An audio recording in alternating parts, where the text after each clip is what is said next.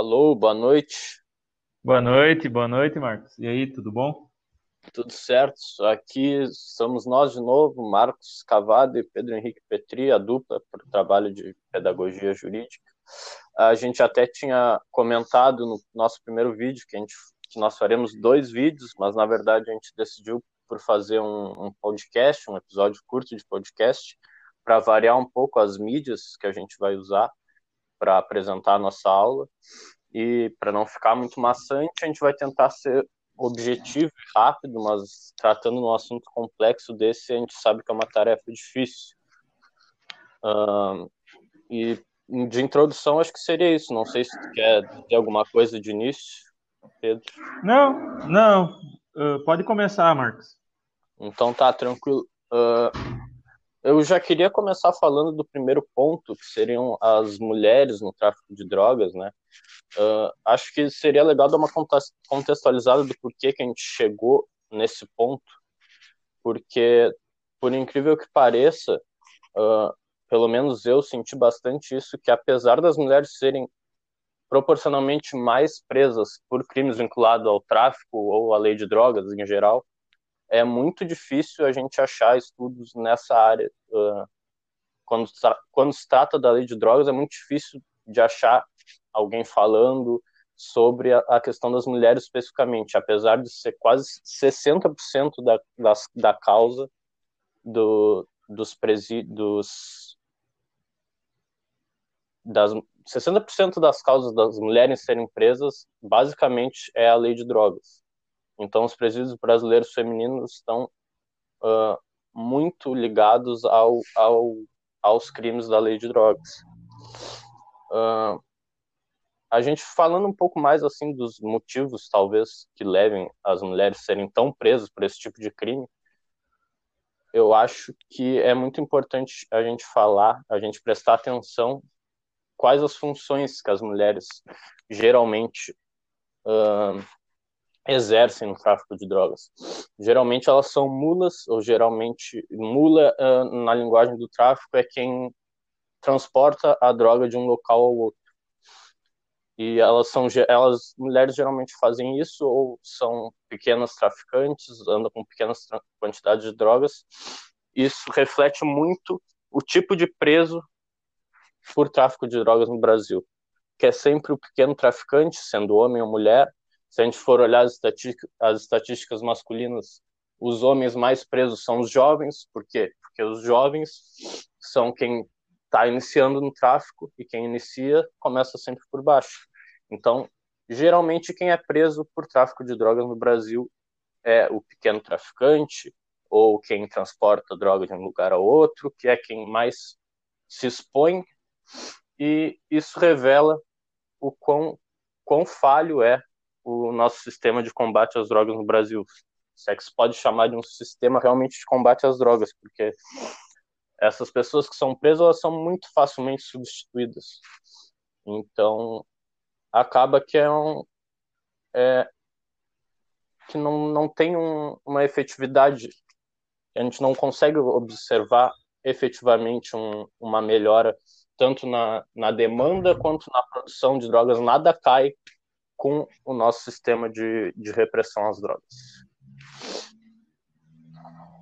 acho que basicamente por enquanto era isso a gente vai tentar fazer uma, uma conversa mas sem um fala, o outro fala, a gente vai tentar ir se interrompendo, se, se questionando e tentar transformar num bate-papo mais natural. Então, se tu quiser agora, Petri.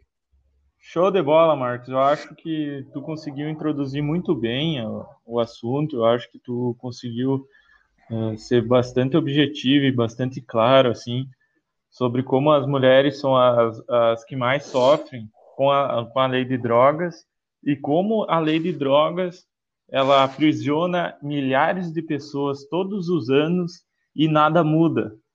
Por exemplo, a nossa uh, população carcerária no início dos anos 2000 era de 200 e poucas mil pessoas e agora, em 2020, nós já estamos eh, chegando a 800 mil pessoas presas. E se a gente for para as ruas, se a gente for para a rua, qualquer rua, Hoje em dia, claro, nós estamos em pandemia, muito mais complicado, mas eu digo, na, na vida cotidiana normal, a gente, a gente tem medo de uma eh, de, de, eh, de, de uma rua para outra. A gente tem medo na esquina, entendeu? A sensação de segurança é muito, muito menor hoje em dia do que era 20 anos atrás. Então, eu, eu gostaria de fazer um, um rápido, uma contextualização do, que, eh, do, do porquê o mercado de drogas não, não há como se combater ele só com o efetivo militar, ou, se, ou, ou, ou seja, todo o aparato policial, seja polícia, seja judiciário, porque, na minha visão, é um sistema falho e que nunca vai mudar nada. Na minha opinião, a gente, para entender esse sistema, a gente tem que entender o, o mundo dos anos 90 para cá, com a, interna, uh, uh, com a internet, com todos os meios de comunicação mais velozes, e, e também com a propaganda. Hoje em dia, a gente costuma auferir a felicidade em bens. Antes, normalmente, a felicidade estava ligada a, a, a, sair com os amigos, fazer um churrasco, arte, cultura, uh, ir num concerto, ir num show, uh, sei lá, a, a, a insolvência revolucionária querer um mundo melhor. E hoje em dia a felicidade está ligada aos bens, aos bens que a gente tem, tem condições de consumir. E, ao mesmo tempo, dos anos 90 para cá, a, a educação brasileira só vem se precarizando. Quantos milhões de jovens todos os anos são excluídos do sistema educacional por não ter vaga no ensino médio? O ensino, o ensino fundamental é universal hoje em dia, graças a Deus. Mas o ensino médio, na, na pior hora, no sentido quando aquele jovem está mais eh, vulnerável, está sem condições, na hora que ele, ele, ele, ele vai para a vida adulta, ele vai começar a vida de trabalho, ele, ele não tem o Estado, o Estado não está mais lá. Então, esse jovem, ao mesmo tempo que ele é, é totalmente imerso nessa propaganda, nessa, nesse novo modo de, de, de ser feliz, ele, ele, ele não tem as condições de trabalhar. Então a gente tem que entender também o Brasil de hoje em dia, um, um país que tem 60 e poucas milhões de, eh, de brasileiros com nome sujo no Serasa e no SPC, entendeu? Que é um, é um sistema perverso que dá o crédito para o cidadão só que não dá, não dá uh, nenhuma educação para ele, uma educação de consumo, nenhum sistema de, de renegociação de dívida, entende? Então, ao mesmo tempo que não se tem trabalho, não se tem oportunidades, se tem oportunidades, tem, tem, tem meritocracia dentro do mercado de drogas no Brasil. E ao mesmo tempo que se cresceu essa, essa população carcerária nesses anos, nós vimos o, o crescimento vertiginoso do, das facções criminosas. Que lá as facções, as facções criminosas elas não são elas não são bobas, elas elas estão dentro das favelas, elas estão dentro da, das periferias do Brasil. E lá eles, eles fazem chegar um, um sistema de punição que, que, que funciona, por exemplo, ah, se tal louco rouba ali dentro da, da comunidade, o, o, a facção vai lá, faz, então, essas facções criminosas estão sendo um Estado alternativo e, e oferece para esses, eh, esses jovens que, tão, que, quer, que querem consumir, que querem, sabe? E não, é, não, não podemos entender só que ah, é, é um simples ato de consumir. Não. É, é, hoje em dia, se tu não tem um celular, tu está excluído da, da vida social e porque um celular, tá, beleza, a pessoa comprou hoje, daqui três anos esse, esse celular não funciona mais. Então, é muito complicado, sabe? Eu acho que, na minha visão, o mercado de drogas nunca vai mudar se não, não, uh, se não tiver educação para todos, um, um novo modo de ser feliz, tentar se criar uma cultura que ser feliz não depende do, dos bens, que não depende dessas coisas, dessas coisas materiais, e que a felicidade é um bem imaterial, entendeu? Então, é, por isso é um, um, um é um, é um problema tão complexo, é, complexo que, é, que não vai ser com uma lei que ele vai, é, que vai se acabar com ele.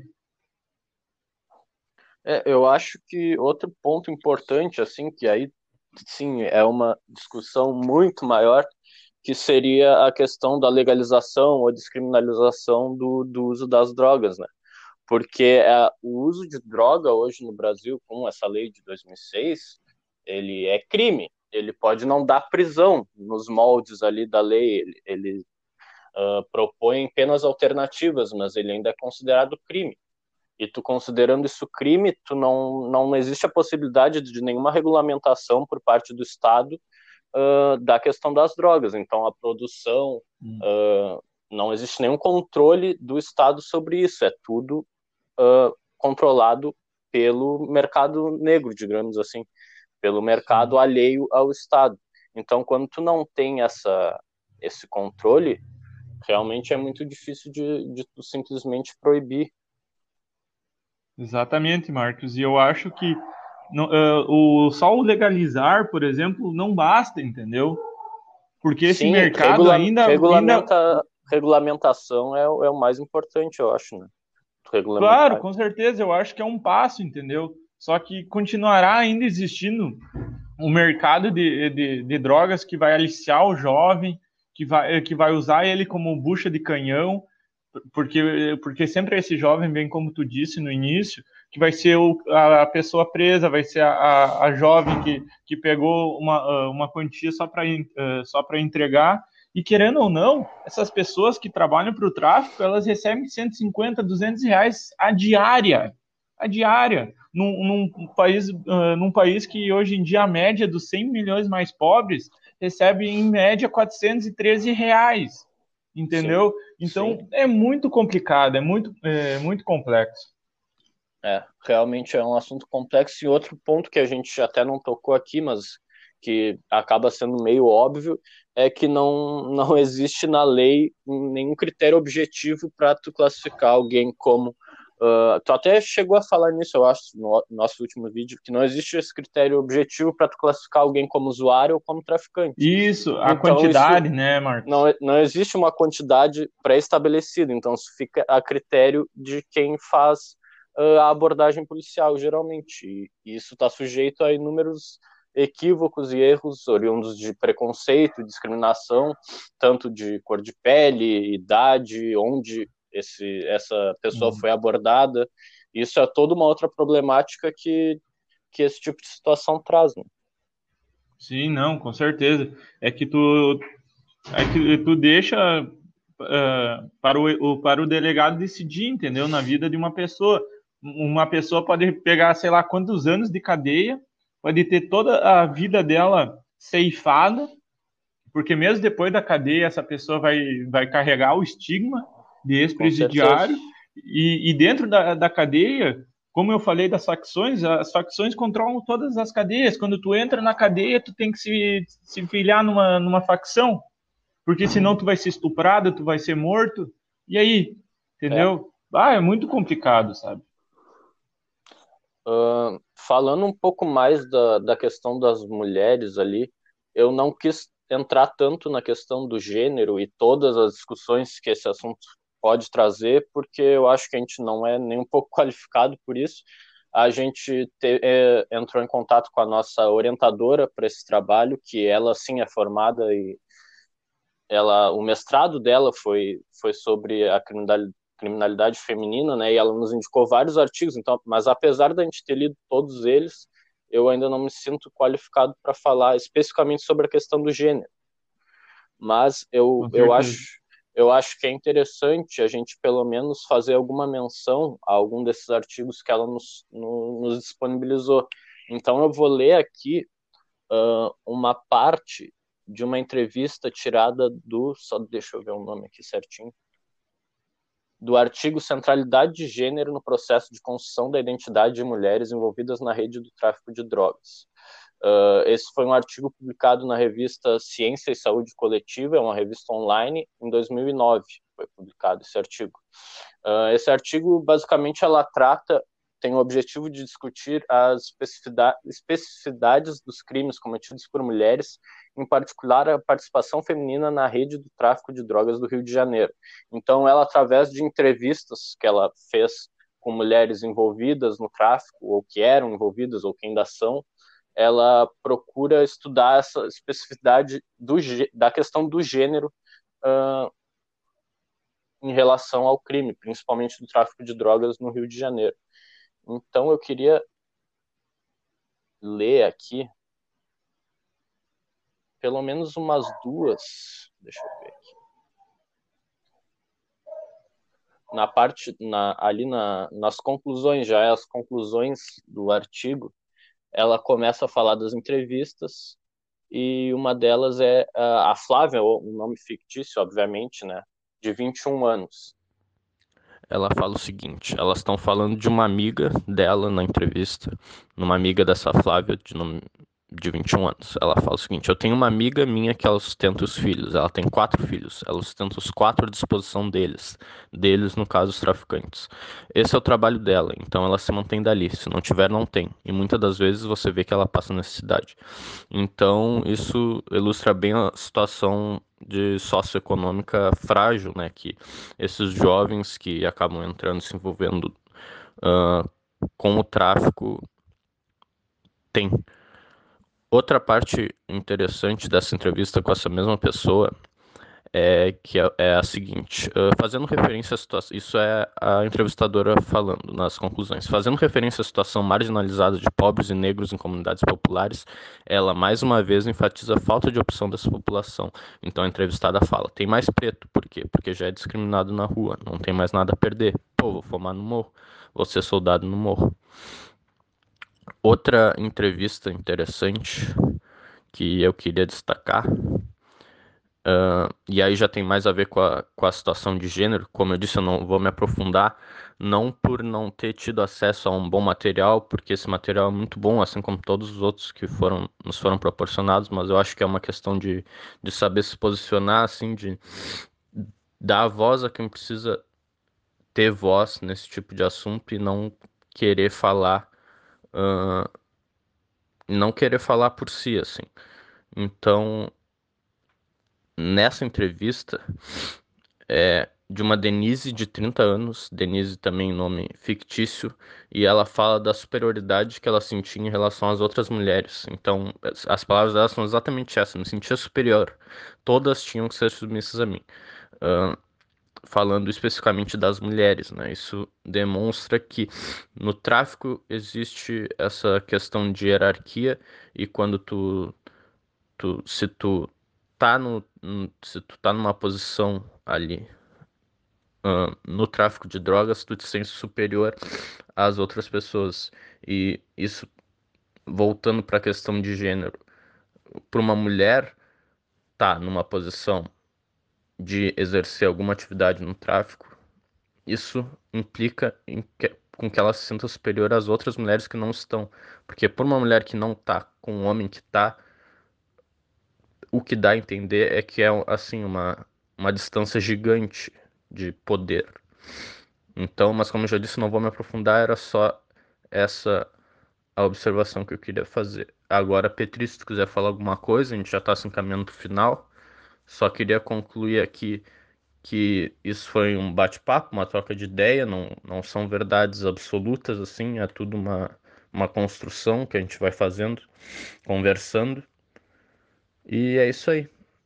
Petri, se tu quiser dizer alguma coisa, por Bom, mim é isso. Depois dessa Até tua mais. fala e juntamente com toda com todo o nosso debate, nosso bate-papo, eu acabo não tendo muito o que falar, mas eu tenho algumas ressalvas pequenas, assim, mais de, de consideração, de informação mesmo.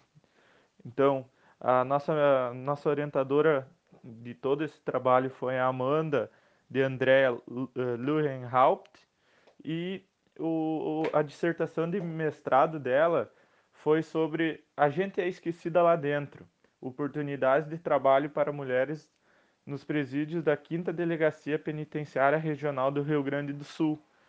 Então, é mais, é, é mais sobre essa questão da ressocialização das presas, dos presos, né, no nosso, no nosso sistema penal, no nosso sistema de punição, no, no nosso sistema carcerário, né, que todos nós sabemos que é muito falho, que a eh, ressocialização dos presos é um sonho longínquo, onde pouquíssimas pessoas conseguem ter alguma oportunidade de trabalhar lá dentro e que teria que ser algo para ser mudado urgentemente, né? Mas todo o nosso sistema carcerário é um, é um grande erro, né? Nosso sistema carcerário tem vaga para 300 mil pessoas, nós já estamos chegando a 800 mil pessoas. Por exemplo, uh, por exemplo, o presídio central de Porto Alegre, ele não, não se tem nem mais celas, porque os corredores são utilizados também para os presos dormirem, ficarem, sentarem, né? Entende? Então, para caber mais gente, não se tem nem mais celas, né? A divisão de celas. Então, mas enfim, acho que durante todo o trabalho a gente conseguiu demonstrar que todo o sistema, guerra das, uh, guerras drogas, todo o sistema carcerário é, é um erro. Eu, na minha opinião particular, eu acho que uh, o tráfico de drogas e todo esse mercado não deveria ser punido com cadeia, porque cadeia, como nós, nós vemos, não tem espaço para todos, então deveria ser um espaço realmente só para os presos perigosos, ou seja, aqueles que empregam violência. E na minha opinião, humilde opinião, as pessoas que entram no tráfico de drogas é muito mais porque o Estado e a sociedade empurra essas pessoas para lá quando não, não dá vaga nas escolas, quando não dá vaga nos trabalhos, quando entende? Todo esse sistema tem que, tem que estar errado para essa pessoa entrar, porque ninguém gostaria de entrar, ninguém sonha em ser traficante, em ser, entendeu? Mesmo que, que dê uma sensação de poder, de, sabe? Mas nenhum traficante, se a gente for ver, quer, quer essa vida para os filhos, entendeu? Então, basicamente seria isso, a minha, minha consideração final. Eu fico muito feliz com esse trabalho. Eu, com certeza, aprendi muito com ele e, e acredito que o Marcos também. Então, seria isso. Rapidinho, eu estava confirmando aqui o nome da autora do artigo para dar o devido crédito. É Mariana Barsinski, tá? O artigo uh, do qual eu li as entrevistas. Então era só isso. Para concluir de vez. Muito obrigado. Tchau, tchau.